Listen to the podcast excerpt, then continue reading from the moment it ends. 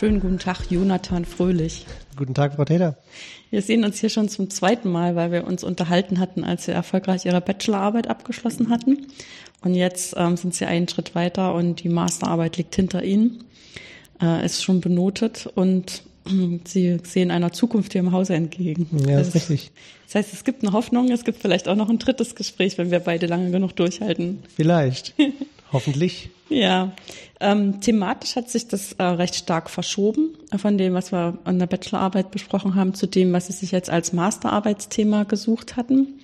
In der Masterarbeit haben Sie sich äh, mit beschäftigt, mit schon auch mit Fließverhalten, was mich ja auch äh, von meiner eigenen Forschung her interessiert, durch äh, poröse Medien, die aber auf das Verhalten von dem Wasser reagieren. Also das poroelastisch nennt sich das, mhm. habe ich aus der Arbeit jetzt gelernt. Weil ähm, dieser, diesen Ansatz kannte ich bis dahin noch nicht. Vielleicht ähm, fangen Sie mal an, mit Ihren eigenen Worten zu beschreiben, was jetzt das Besondere an dem Modell des poroelastischen Fließens ist. Also wir untersuchen, wie bei den porösen Medien auch, eine, den Fluss von, jetzt in dem Spezialfall zum Beispiel Wasser, durch einen äh, Festkörper. Und der, das Besondere an porelastischen Medien ist, dass man eben die Interaktion zwischen dem Fluid und dem Festkörper mit beachtet. Also wenn man sich vorstellt, dass so Wasser fließt durch ein Kiesbett, dann trifft es ja auf die Kiesel und die bleiben ja im echten Leben nicht fest. Wenn da die Strömung stark genug ist, dann werden die weggespült. Und ähm, die Porelastizität, die nimmt das quasi auf und sagt, okay, dadurch, dass ich einen Fluid durchfließen habe, entsteht ähm, eine Kraft und damit eine Spannung an diesen, an den Oberflächen. Und ähm, man kann das dann eben auch noch weitermachen und sagen, man kann diese Spannung in eine Geschwindigkeit umwandeln. Man bekommt dann eine, wieder eine, eine Geschwindigkeit zum Beispiel für den Kies raus und dadurch, dass sich dann der, dieser Kies bewegt oder der Festkörper bewegt, ähm, werden ja wieder neue ähm, Drücke und Fließgeschwindigkeiten für das Fluid und dadurch hat man so eine Interaktion, das immer so hin und her spielt. Ja, damit hat man einmal eine Gleichung in mehreren Komponenten für das, sagen wir mal, Wasser, das Fluid, was durchfließt. Aber dann hat man ja auch eine Gleichung für das, was mit den Kieseln passiert. Genau. Und ist ähm, dieses, was mit den Kieseln passiert, auch noch kodiert in der Geometrie von der Strömung für das Wasser? Oder ist es jetzt nur, in Anführungszeichen nur, äh, gekoppelt äh, über die Kopplung von den Gleichungen? Also äh, man, man sagt es nicht, man hat eine, eine, eine Geometrie vorgegeben und das ist eben ein, ein Solid, das eine irgendeine beliebige Zusammensetzung hat und durch das fließt aber in der, in der gleichen Geometrie fließt Wasser durch. Also man sagt, ja doch. Hm, das heißt, das ist gar nicht, man guckt gar nicht so ganz genau hin, dass man die Strömungsgeometrie beschreibt, sondern von Anfang an ist es einfach ein, irgendein Festkörper, der in einer bestimmten Art und Weise das Strömen zulässt? Das kommt drauf an, was man simulieren möchte. Ja. Also wenn ich jetzt ähm, zum Beispiel ein Flussbett oder so simuliere, dann brauche ich als grobe Geometrie schon eine Form von dem Flussbett, ja. weil ich ja an den, an den Rändern noch Bedingungen oder Ausgleichswechselwirkungen äh, habe, die durch das reine Modell oder durch das Modell im Inneren nicht betrachtet werden. Hm. Ähm, wie sehen denn dann die Gleichungen ähm, so ungefähr aus? Also wir haben jetzt, letztendlich ist es eine erweiterte Stokes-Gleichung, wo man, ähm, Stokes ist ja klassisch mit, also Minimierungsproblem mit Nebenbedingungen und ähm, man hat letztendlich so einen, äh, man, man, man fügt dieser Nebenbedingung äh, nochmal eine Komponente hinzu, dass man letztendlich in beiden Gleichungen ähm, ja eine, die Bilinear, eine, eine Bilinearform hat und jeweils noch eine andere Pro-Gleichung dazu. Pro-Gleichung ist jetzt lustig, weil wir eben nur über eine Gleichung gesprochen haben. Ist, ja, die Stokes-Gleichung selber ist, also Stokes sind ja eigentlich zwei Gleichungen. Ja. Wenn man es ähm, zweidimensional rechnet, wenn man es dreidimensional rechnet, sogar drei. Ich bin eher, ich bin, bin immer in dieser Bilinearform Darstellung, da ist es immer, also sind es ein oder zwei, das ist ja unabhängig von der Dimension, mit der ich rechne. Hm. Ja, okay, dann ist die zweite Gleichung die für den Druck. Genau, also ich habe eine Gleichung für die Geschwindigkeit, wo ein bisschen, äh, genau, und eine andere Gleichung für den Druck. Genau, und die für die Geschwindigkeit ist eigentlich schon eine vektorielle, die dann Genau. entweder zwei oder drei Komponenten Genau. hat, ja. Und die Druckgleichung Das ist. hat man jetzt uns eben schön missverstanden und das in meinem eigenen Fachgebiet. okay, ja, das ist klar. Also dann ist das ähm, von- dem, wie man es aufschreibt, ähm, ist es nicht stark betont, ob das jetzt vektoriell oder skalar ist, sondern das, das ist einfach stark betont, dass das eine die Gleichung fürs Geschwindigkeitsfeld ist und das andere die Gleichung für den Druck. Ja. Gut, und in den zwei Gleichungen ist jeweils eine neue Bilinearform dabei. Genau, also wir haben im, also wenn, wenn ich mir das klassische Stokes-Problem anschaue, ähm, da habe ich in der ersten, die in der ersten Gleichung eine Bilinearform A mit einer zweiten Bilinearform B und dann muss A plus B gleich irgendeine äußere Kraft sein. Und ähm, und man, normalerweise setzt man entweder dann in der zweiten Gleichung das B gleich null oder gleich einer Gewichtskraft oder irgendwas was ähnliches. Und jetzt in der im poroelastischen Modell sagt man dann statt b gleich null zu setzen, sagt man, man nimmt noch eine dritte Bilinear vom c dazu und sagt dann b plus c muss gleich einer, ähm, ja, wa- was beschreibt es? Eine, eine, ja, eine Fließgeschwindigkeit letztendlich, also eine, ja, ein Fluss vom Fluid. Ähm, dies haben Sie ja wahrscheinlich, ähm, also wenn Sie sich damit beschäftigt haben, das eine ist ja immer das Modell herzuleiten, aber das andere ist dann mit dem Modell äh, auch konkrete Sachen auszurechnen. Und zum konkret Ausrechnen brauchen wir ja dann auch Numerik. Ähm, Gibt es dann ähm, spezielle Stolperfallen dabei, wenn man dann dafür die Numerik machen möchte? Ähm, letztendlich für das Modell selber ist die Numerik recht, ähm, ja, nicht, nicht unbedingt einfach, aber die es lässt sich tatsächlich sagen, dass diese ganzen Aussagen, die wir für eine normale Stokes-Gleichung haben oder für ein normales gemischtes Problem, dass die auch gelten für ähm, dieses porelastische Modell. Ähm, und man muss nur an die, diese Bilinearform C die gleichen Anforderungen stellen wie auf A.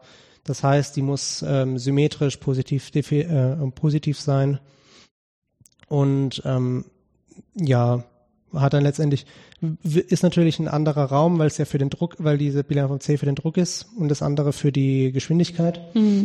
Aber letztendlich, wenn man übertragen die gleichen Anforderungen an C stellt wie an A, dann erhält man genau die gleichen Ergebnisse.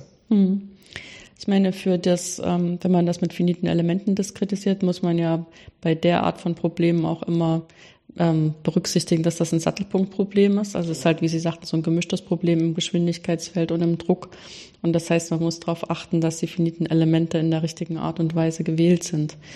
Also wir sprechen dann immer von der sogenannten Inf-Sub-Bedingung oder Babuschka-Prezi-Bedingung. Oh, Babuschka-Prezi-Latischenskaya-Bedingung, wie auch immer. Jede, viele Leute, die auf irgendeine Art und Weise darüber gestolpert sind, dass man da so eine Bedingung braucht. Das wird sich wahrscheinlich ganz genauso auch bei Ihnen niederschlagen. Die Frage ist, ob dann da noch was dazukommt. Da ist ähm, eigentlich auch wieder genau das Gleiche. Man hat letztendlich ja nur diesen Zusatz durch diese Bilinearform C, ähm, aber mit wie auch mit den gleichen Voraussetzungen wie an A wirkt sich das auch nicht weiter auf die Numerik aus. Also man hat letztendlich genau, man hat letztendlich die gleichen ähm, Anforderungen wie an die äh, wie im, mit einem normalen oder im normalen Sattelpunktproblem muss an C die gleichen Anforderungen stellen wie an A und hat in dieser äh, in der Babuschka-Brezi-Bedingung noch einen Term, der abhängig ist von dem von der Bilinearform C letztendlich. Aber solange die Bilinearform C auch äh, positiv und symmetrisch ist, ähm, macht einem das keine Probleme. Also man muss es sozusagen als technischen Schritt berücksichtigen, aber, Genau, aber muss sich nicht neue Sachen dafür ausdenken. Genau. Auf, ka- äh, auf das Ergebnis hat es keine Auswirkungen. Im Titel Ihrer Arbeit kommen ja auch noch Multiskalen vor, also dass da verschiedene Größenordnungen miteinander interagieren. In welcher Form ist denn das der Fall? Also meine Arbeit ging es ja um äh, ähm, Absickerungsprozesse. Ähm, da stellt man sich halt oft ein Flussbett zum Beispiel vor oder auch im Tunnelbau wird das, äh, kann man sich sowas vorstellen. Man hat diese, man hat einen großen Bereich an Erde, den man irgendwie simulieren möchte. Und der streckt sich über mehrere hundert Meter bis Kilometer. Und ähm, wenn man in so einem Medium eine, eine poröse oder porelastische Gleichung ähm, berechnen will, dann muss man die, die Bodeneigenschaften irgendwie berücksichtigen. Und äh, das Problem ist jetzt, dass diese Bodeneigenschaften abhängig sind von den, vom, jetzt zum Beispiel im Kiesboden oder im Sandboden, abhängig von den, von der Sandkorngröße, Sandkorn, von den Verteilungen und so. Aber das sind ja alles Größen, die spielen im Millimeter- oder Mikrometerbereich äh, sich ab. Und das ist natürlich dann schwer irgendwie zu generalisieren, wenn man sagt, okay, man hat irgendwie vier Millimeter an Sandbreite und damit kann man, und da sieht man recht genau, wie das, wie das aussieht und das dann irgendwie zu generalisieren auf einen Kilometer an äh, Flussbett. Ja, ich meine, normalerweise, oder um das sich ein bisschen zu vereinfachen, geht ja diese Qualität des Untergrunds häufig einfach nur als eine konstante Porosität ein, ne? Äh, wo man sich dann auch fragt, ähm, wie das überhaupt sein kann, also wie das überhaupt funktioniert. Ähm, bei sowas Komplexen wie es sickert was durch eine sehr komplizierte Geometrie, von der eigentlich nur ein Parameter aufgegriffen wird, nämlich so ein Mittelwert, wie viel ähm, Platz da noch bleibt zum Durchströmen letztendlich. Ne? Ja. Ja, also das ist im Prinzip zwei Skalen dann. Ne? Eine Skala haben sie dann für die Feinheit von dem Kiesbett oder dem Sandbett und die andere Skala ist die Skala, die zu der Flusslänge gehört. Gen genau. Ähm, man kann es, man kann es theoretisch auch auf noch mehr Skalen. Es ist dann ein Zwei-Skalen-Modell. Mhm. Ähm, in der Theorie kann man das auf beliebig viele Skalen ausweiten. Da könnte man sich zum Beispiel überlegen, man sagt man da einmal die, also die große Ebene, dann das Flussbett als, als Gesamtes. Und ähm, dann ist so ein Flussbett äh, oder die Erden sind ja in verschiedene Schichten eingeteilt. Und dann nimmt man sich so eine mittelgroße Ebene raus, wo man sagt, man untersucht eine so eine Schicht. Ähm, die hat ja auch so mesoskopische Eigenschaften, also vor allem, weil es Konstanten gibt, die sind auf dieser Mikrostrukturebene gar nicht definiert. Und dann kann man sich ja für diese mittel, mittlere Ebene kann man sich dann nochmal eine Skala für, wieder für die äh, feinen Sandkörner zum Beispiel. Also es gibt insbesondere auch Möglichkeiten, wie man zum Beispiel von diesen einzelnen Sandkorngrößen, die man oder äh, ähm, oder Formen, wie man darauf auf ähm, Konstanten kommt, die im makroskopischen Bereich auch noch Sinn ergeben. Die würden aber in dem Fall dann eher auf mittelgroßer äh, Sicht noch äh, sinnvoll sein und dann müsste man die wieder auf die Makroskop, auf die Flusslänge generalisieren. Hm. Ist das jetzt ein Thema, was nur in der Modellbildung, also beim Aufschreiben der Gleichung eine Rolle spielt oder wirkt sich das auch bis auf die äh, Numerik aus? Ähm, also man kann das Ganze natürlich numerisch äh, simulieren. Da gibt es dann auch ein Verfahren, die finite Elemente, ähm, heterogene Multiskalen-Methode und ähm, kann dann tatsächlich auch ähm, das anwenden, also nicht nur modellieren, sondern dann, äh, ja, man hat dann, muss sich dann überlegen, wie man diese, diese Heterogenität in, in, in numerische, in, ja, in numerisches Konzept bringt. Hm. Ja, ich meine, das eine ist ja so eine Art ein Feinheitskonzept wo irgendwie klar ist, wenn ich ähm, feinere Strukturen habe, muss ich wahrscheinlich auch feiner auflösen. Und ähm, wenn ich gröbere Strukturen habe, kann ich auch gröber auflösen. Dann muss ich halt schauen, inwieweit diese zwei verschiedenen Netze nebeneinander existieren können. Da haben wir ja meistens auch Bedingungen, dass man nicht einfach so ein ganz grobes Netz und so ein ganz feines Netz total nebeneinander stellen kann, mhm. sondern da muss irgendwie so ein Übergang dazwischen sichergestellt werden, damit dann auch die Konvergenzeigenschaften von finiten Elementen erhalten bleiben. Also in dem Fall ist dann auch tatsächlich so, dass man, wenn man diese zwei Ebenen hat, dass man auf dem mikroskopischen Bereich ähm, ein ganz anderes Problem löst. Also im Normalfall sind es dann aber, und das ist dann gerade auch der Vorteil von so einem Multiskalenmodell, weil man auf der makroskopischen Ebene konstant, also ja, so, so, so geologische Konstanten wie die hydraulische Konduktivität, man kennt die nicht. Man muss irgendwie, zurzeit ist es so, dass man aus ähm, Literatur oder aus Feldproben irgendwie so wie so eine kleine Probe entnimmt, da misst und dann sagt, das gilt jetzt für das für die gesamte Schicht, weil man sagt, in, in der Theorie müsste das ungefähr so ein Wert sein. Und ähm, man kann äh, ist das auf, aber auf so einer Ebene ist dann trotzdem die hydraulische Konduktivität ähm, eine sinnvolle Größe, weil die äh, ähm, simuliert oder das ist eine Größe, die für Fluid, das durch etwas durchfließt oder durch ein Medium hindurchfließt. Das ist ja definiert. Und auf der Mikroskop, wenn wir das ganz fein auflösen, dann haben wir nur noch die Sandkörner und das Fluid nebendran, aber das fließt ja auf der Ebene nicht mehr durch die Sandkörner durch. Dran vorbei. Und, oder, genau, also es fließt nur noch dran vorbei und ja. dann ist die Frage, wie man sich halt, wie man diese hydraulische Konduktivität dann aus diesen feinen Auflösungen heraus bekommt, weil die ja auf der, auf der Ebene überhaupt keinen Sinn ergibt. Und wie sind Sie damit in Ihrer Arbeit umgegangen? Ganz praktisch? Ähm, ganz praktisch kann man, also wenn, wenn man sich dann überlegt, ja, was hydraulische Konduktivität bedeutet, dass irgendwas irgendwo durchfließt, ähm, um es ganz grob zu sagen. Mhm. Und man, dann sagt man, okay, wir haben einmal das Fluid, da fließt das Fluid perfekt durch mit einem Faktor 1 und wir haben die Sandkörner, da fließt gar nichts durch mit einem Faktor 0. Und hat dann letztendlich ähm, auf der mikroskopischen Ebene Teile mit hydraulischer Konduktivität 1 oder mit 0 und ähm, arbeitet dann einfach damit und kann dann so ein heterogenes kleines Problem ähm, auf den Mikrozellen lösen. Ähm, praktisch wird es dann nochmal ein bisschen abgewandelt. Man sagt, weil die, weil die, das Verhältnis von 1 und 0, jetzt in dem Fall so wo, von den Werten, das müsste eigentlich auf unendlich zu 0 gesetzt werden. Ähm, ja, ist die Frage, dann, was man da für eine Normierung genau, man braucht hat, ja. da eine entsprechend, man braucht insbesondere, man braucht so eine Normierung, ähm, die eigentlich auch abhängig ist von der von der Größe der Mikrostruktur. Also wenn man einen Bereich von vier Millimetern betrachtet, ähm, dann muss die Skalierung von diesem von dieser 1-0-Differenz oder von dieser Omega-0-Differenz, wie ich es mal nennen, dann muss die abhängig von dieser Größe sein. Ja. Gab es denn jetzt im Rahmen der Simulation irgendwelche Ergebnisse, die total überraschend waren?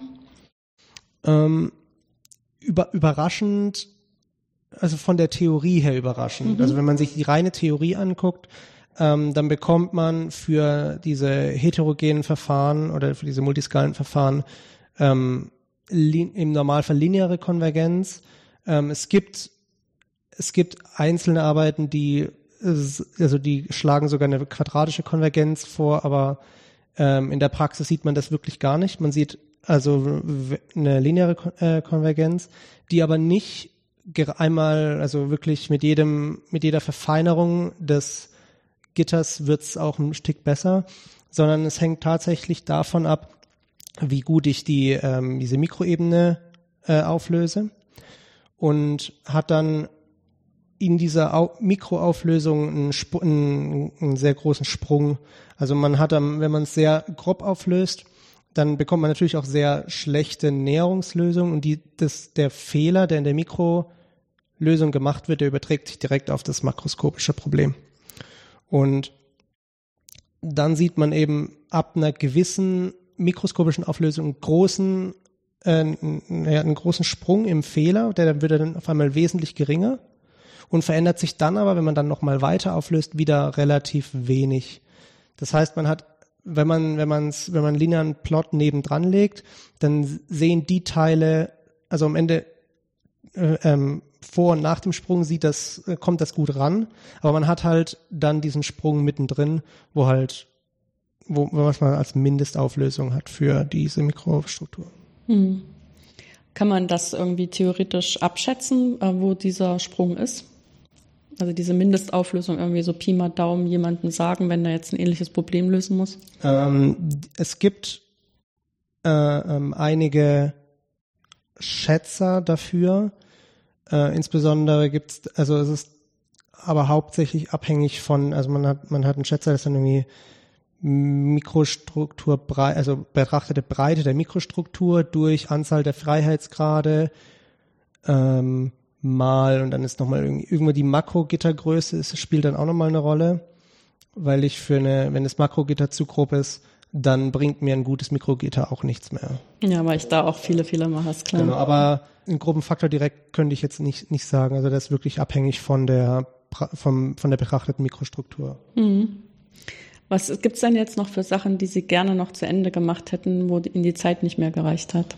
Ähm, was ich gerne gemacht hätte, ist, weil die, ich habe viele 2D-Simulationen gemacht oder also viele Simulationen gemacht, wo man einfach die Schichten irgendwie vorgibt, man sagt, okay, hier hat man eine Sandschicht, hier hat man eine, äh, eine, eine Kiesschicht und hier nochmal so eine Steinschicht und dann rechnet man damit.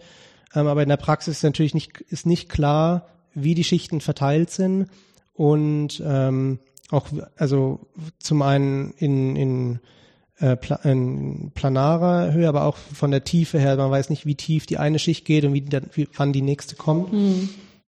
Und ähm, da gibt's in der Geostatik äh, äh, äh, Krieg, äh, Schätzer, Kriegenschätzer, Kriegenmodelle sind es.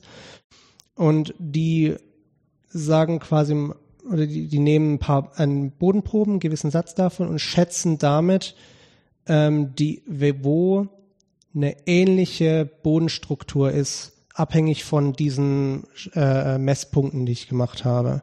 Und im Gegensatz zu so, so ganz klassischen, einfachen Methoden wie ähm, äh, Distanzabhängigkeit äh, oder so wird, wird da, ähm, ist das ein stochastisches Modell, das ähm, so ein bisschen die Varianz und die, die Verteilung von diesen ähm, von den Schichten noch mit einnimmt, weil man eben sagt, diese ähm, Boden, äh, diese Bodenmessungen, die ich mache, das sind keine fixen Zahlen, sondern das sind jetzt Realisierungen von einer Zufallszahl, die diese äh, äh, die an dieser Stelle quasi ähm, angenommen wird. Mhm. Ja, das ist ja auch klar, wie man die Bohrkerne setzt, das ist ja auch wie so eine Art Zufallswert. Genau, und dann ist es ja so ein bisschen, wenn der so ein bisschen, wenn ein Millimeter weiter links ist, ja. kommt ein komplett anderer Wert raus, einfach weil das eine Sandkorn noch komplett drin ist oder äh, irgendwie den Weg komplett versperrt. Und das hat, es hat zeitlich leider nicht mehr gereicht, das auch noch in, eine, äh, in die Simulation mit einzubauen. Das wäre wahrscheinlich noch sehr interessant gewesen, wenn man dann irgendwie ein paar Punkte vorgibt, wie man dann äh, die Bodenverteilung irgendwie annehmen kann aus diesen Kriegen. Hm. Wenn man jetzt vergleicht die Ergebnisse von ähm, einem rein porösen Medienmodell, also wo man davon ausgeht, das Wasser strömt durch und die Matrix ändert sich gar nicht, äh, zu dem, was Sie jetzt gerechnet haben, dass das Wasser auch wirkt auf die Umgebung und ähm, Sachen mittransportiert, ähm, unterscheiden sich dann die Fließbilder tatsächlich stark? Die Fließbilder für den, also für den Druck unterscheiden sie sich relativ wenig sogar. Ähm, man hat aber dadurch, dass eben diese Interaktion mit der ähm, mit diesem Solid stattfindet, hat man tatsächlich ähm, ja man, man sieht stark teilweise sehr starke Bewegungen an Stellen, wo man es auch nicht erwarten würde. Hm. Ja, deswegen lässt man es rechnen. Ne? Genau. ich meine, also, der hat dann schon da irgendwie so das innere Bild, dass man sich das vorstellen könnte und dann stellt man fest, das stimmt aber nicht. Genau, also das ist dann auch tatsächlich ähm, abhängig, also je nach Geometrie bekommt man dann an manchen Ecken noch eine Bewegung, die vielleicht auf den, auf den groben Bildern, wenn man ein bisschen feiner ran so sieht man da Bewegungen, wo man denkt, eigentlich, eigentlich müsste da schon wieder alles weg sein oder so, so Sachen. Also das überträgt sich dann teilweise auch sehr gut. Hm. Äh, wie ist es dann gekommen, dass Sie sich auf diese Themen jetzt spezialisiert haben, dass Sie ähm, auch entschieden haben, da ein halbes Jahr drauf zu verwenden, die Masterarbeit in dem Gebiet zu schreiben? Ja, letztendlich ist das äh, war eine ganz interessante, also ja, für mich lustige Geschichte. Ähm, ich bin, ich wollte äh, in der Numerik auf jeden Fall promovieren oder, oder meine Masterarbeit schreiben und mit der Hoffnung danach promovieren zu können. Hm. Und ähm, war dann Genau, hat er Herrn Wieners gefragt, ob er Themen hätte, wo man dann auch entsprechend ähm, noch weitermachen könnte. Und das Thema wäre ja, wäre eigentlich auch als ähm, Forschungsprojekt an, er wurde als Forschungsprojekt beantragt und es halt wurde jetzt, glaube leider nicht äh, genehmigt, aber das wäre war so der Einstieg in diese ganze Thematik. Also da geht's dann, das wäre so die der Anfang, um diese diese Multiskalen-Thematik nochmal auszuweiten, insbesondere weil er jetzt die ähm, Elastizität des Materials gar nicht berücksichtigt wurde. Also in der Arbeit wurde nur die hydraulische Konduktivität des Gesamtbodens äh, ähm, betrachtet und man hat dann irgendwie eine lineare Elastizität genommen, damit die Gleichung funktioniert. Aber letztendlich wird, also hat man hier weder einen, einen Zeitanteil noch eben so eine realistische Elastizitätsveränderung mit. Hm. Was haben Sie denn da für Vorlesungen gehört? Ähm, ich habe äh, finite Elemente gehört ich habe, also ich habe im, in dem Sommer dann auch noch, ähm, im, doch im darauffolgenden Semester habe ich noch finite Elemente für Strömungsmechanik und für äh, in der für Maxwell-Gleichungen bei Herrn Dörfler gehört, habe leider keine Prüfung geschrieben, habe ich dann nicht mehr gebraucht. Bei Ihnen habe ich optimale Kontrolle gehört noch. Und ja, das ist letztendlich diese ganze ähm, finite Element-Theorie hat mir eigentlich sehr zugesagt. Ähm, und das dann halt auf verschiedene Konzepte anzuwenden, war dann auch so ein bisschen die, ist immer so die Herausforderung. Man sagt, okay, man hat hier irgendwie seinen, seine, seine Theorie von verschiedenen Elementen und von verschiedenen Ansätzen und dann ist halt die Frage, wie benutze ich das, um ein, um ein vorgegebenes Modell, das irgendwie aus der Physik oder hergeleitet werden kann, um das sinnvoll numerisch auch darzustellen und mhm. da eben die ähm, auch die Fallstricke zu erkennen. Ja, ja, zumal das mit dem Multiskalen ist ja tatsächlich nochmal so ein Thema, was da äh, ganz orthogonal dazu ist, also was damit nichts zu tun hat, was aber in den Anwendungen extremst wichtig ist. Und ähm, ja eigentlich, ist, genau, eigentlich ist es ein reines Funktionalanalysis-Thema mhm. sozusagen, mhm. aber eben mit dieser also man, man braucht diese Theorie einfach, um zu sagen, ja, wenn ich hier auf der Mikrostrukturebene sowas simuliere und das wenn ich, also in der Theorie heißt es dann, wenn ich das nur fein genug mache, dann konvergiert es gegen einen Wert. Und das ist dann der Wert, der im, im Mittelpunkt von diesem Gebiet sein müsste. Mhm. Und das ist natürlich die Theorie, die brauche ich natürlich dann auch in der Numerik, wo ich sage, wenn ich nur fein genug auflöse, dann komme ich an einen Wert, der so nah am echten Tensor dran wäre. Das heißt, wenn ich ein echtes Bild von so einer Mikrostruktur bekomme, dass ich dann auch mit dem Verfahren die hydraulische Konduktivität ausrechnen kann. Ja, und ich meine, trotzdem ist es natürlich so, dass man, ähm, dass wir noch mit unseren aktuellen Rechnern extrem weit davon weg sind, äh, zu erhoffen, dass wir jetzt so ein Flussbett so fein auflösen könnten, dass wir diese Mikroskala mit abbilden können. Das heißt, wir werden noch ganz, ganz lange unbedingt äh, verschiedene Skalen miteinander verbinden müssen auf eine intelligente Art und Weise. Und das ist aber auch gerade der Vorteil von dem Verfahren, wo ich dann sage, ich brauche auf dieser Mikrostrukturebene, es ist sehr einfach, eine hohe Auflösung mhm. zu rechnen, weil es sehr einfache Probleme sind. Es sind meistens dann ganz klassische elliptische Probleme, wo man keine, keine Fallstricke mehr hat oder so. Und dann ist es sehr einfach, viele verschiedene von diesen elliptischen Problemen zu rechnen und sie dann eben zu einem relativ grob aufgelösten Makrogitter zusammenzustellen. Mhm. Aber parallelisiert haben Sie da jetzt nicht dabei. Doch, das war, also es war ein paralysiertes Verfahren. Okay, weil das ähm, liegt ja irgendwie nahe, wenn das so. Genau, also man kann diese ganzen, also man, man, das Verfahren funktioniert letztendlich so, dass ich auf der Makrostrukturebene ähm, mir die Quadraturpunkte der, der, ähm, des Gitters aussuche und um jeden Quadraturpunkt nochmal kleine Mikrozellen öffne und auf diesen dann was rechne. Und diese ganzen Zellen sind unabhängig voneinander. Das heißt, ich muss nur sagen, welche Mikrostruktur ich an dieser Zelle habe und kann dann aber komplett unabhängig voneinander diese Mikrorechnungen machen und muss sie dann nur für die Makrorechnung wieder zusammentragen. Ja, das war jetzt eben, als wir das gesagt haben, da klappte auf einmal das in meinem Kopf auf. Das ist doch parallel bestimmt total gut zu machen. Das ist auch wirklich, ähm, also man, genau, man kann, man kann sie auch in Mehrskalen parallelisieren weil man ja diese, diese Mikrostrukturrechnung ist ja dann auch eine Finite-Element-Rechnung, die ja auch wieder parallelisiert werden kann. Hm. Nee, ist voll interessant. Dann bedanke ich mich ähm, ganz schön, dass Sie sich die Zeit für das Gespräch genommen haben. Und wie gesagt, wir haben ein Date, wenn ja. Sie fertig sind. Ich bedanke mich für die Einladung.